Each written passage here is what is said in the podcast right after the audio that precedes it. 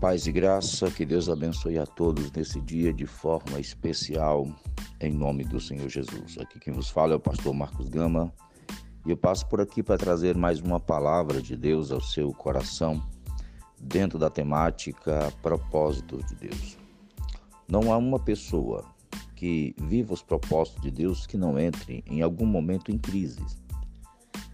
Crises existenciais, medo, frustrações, porque isso, essas coisas são inerentes ao ser humano. Essas coisas são inerentes à vida humana. E ainda que sejamos homens e mulheres de Deus, dotados de fé, vivendo propósitos, essas circunstâncias vêm até nós.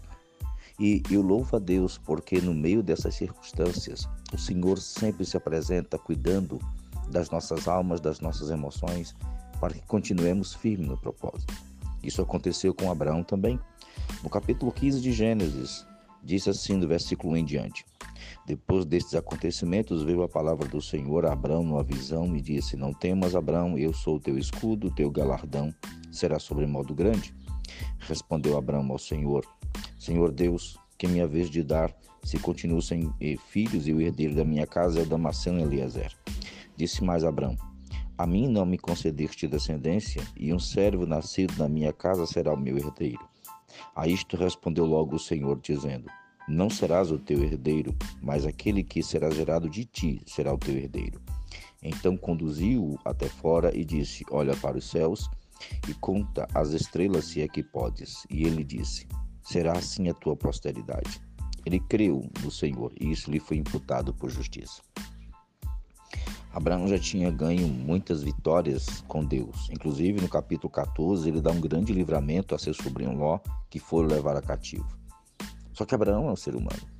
E Abraão, pela idade avançada sua e da sua esposa, não via possibilidades, porque o nosso olhar humano é um olhar é, limitado, é um olhar que é condicionado pelo tempo, pelas circunstâncias que o cercam. E Abraão estava em sua tenda entristecido porque o sonho de Abraão era ter um filho. E a promessa de Deus é que a descendência de Abraão possuiria a terra de Canaã. Mas o tempo passa e Abraão não vê o cumprimento dessas promessas. E isso começa a angustiá-lo, começa a entristecê-lo e começa a fazer reflexões no seu coração. Daí então, quando Deus vê Abraão se perdendo em seus pensamentos e desvaneios, Deus se apresenta a Abraão é lindo como Deus interage com a gente. É lindo como nossos, nossos momentos de medo, de tristeza, de angústia, Deus sempre chega com uma palavra de redirecionamento. Foi isso que Deus disse. Primeiro acalmou o coração, dizendo: Não temas, eu sou teu escudo, teu galardão será sobre modo grande. E na hora que Deus se apresenta a Abraão, Abraão abre o coração para Deus. Esse é o grande segredo. Toda vez que Deus falar com você, Toda vez que você ouvir uma voz profética, toda vez que você ouvir um redirecionamento, abra o coração. Diga o que realmente você está sentindo. Não precisa se esconder, não precisa ter medo. Pode falar toda a verdade, toda a tristeza.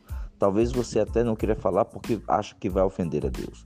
Não vai porque Deus já sabe que está no seu coração e Ele quer tratá-lo. E na hora que Abraão abre o coração e diz tudo o que está no seu coração, os seus medos, os seus temores, as suas ansiedades, as suas tristezas, as suas angústias, aí Deus responde dizendo: Não será, respondeu Abraão, não será o teu herdeiro, mas aquele que será gerado de ti. Deus está dizendo: Eu vou fazer o milagre eu vou cumprir o que eu te disse. Você não precisa estar tribulado com medo. Eu vou cumprir. Eu vou te dar o que você está dizendo que nunca vai acontecer. Então conduziu até fora e disse: Olha para os céus e conta as estrelas. Ou seja, Deus começa a trazer consolo, alento. Vê as estrelas, vê se pode contar. E disse: Assim será a tua descendência. O que me chama a atenção é o final. E o final é lindo. Ele creu, Abraão creu no Senhor e isso for imputado por justiça. Que hoje a sua fé seja renovada. Que hoje a sua esperança seja reedificada. Que hoje, através dessa palavra, o seu coração ganhe ânimo, força, vigor para continuar crendo.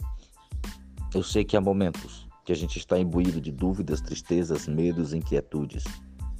Mas hoje o Senhor tira você dessa tenda de tristeza, de dor e te mostra os céus para que você contemple a sua glória, a sua grandeza, porque é dos céus que vem o teu socorro e Deus, que fez a promessa, é poderoso para cumpri-la.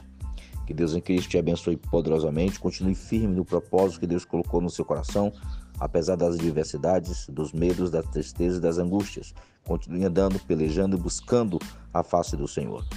Que Deus abençoe a tua casa a tua família. Compartilhe esse áudio com o máximo de pessoas que você puder. Compartilhe os vídeos, os textos do blog. Abençoe as pessoas, dê crescimento espiritual. E ajude-nos também, ajude esse ministério a continuar pregando a palavra de Deus. Que Deus em Cristo te abençoe poderosamente em nome do Senhor Jesus. Amém.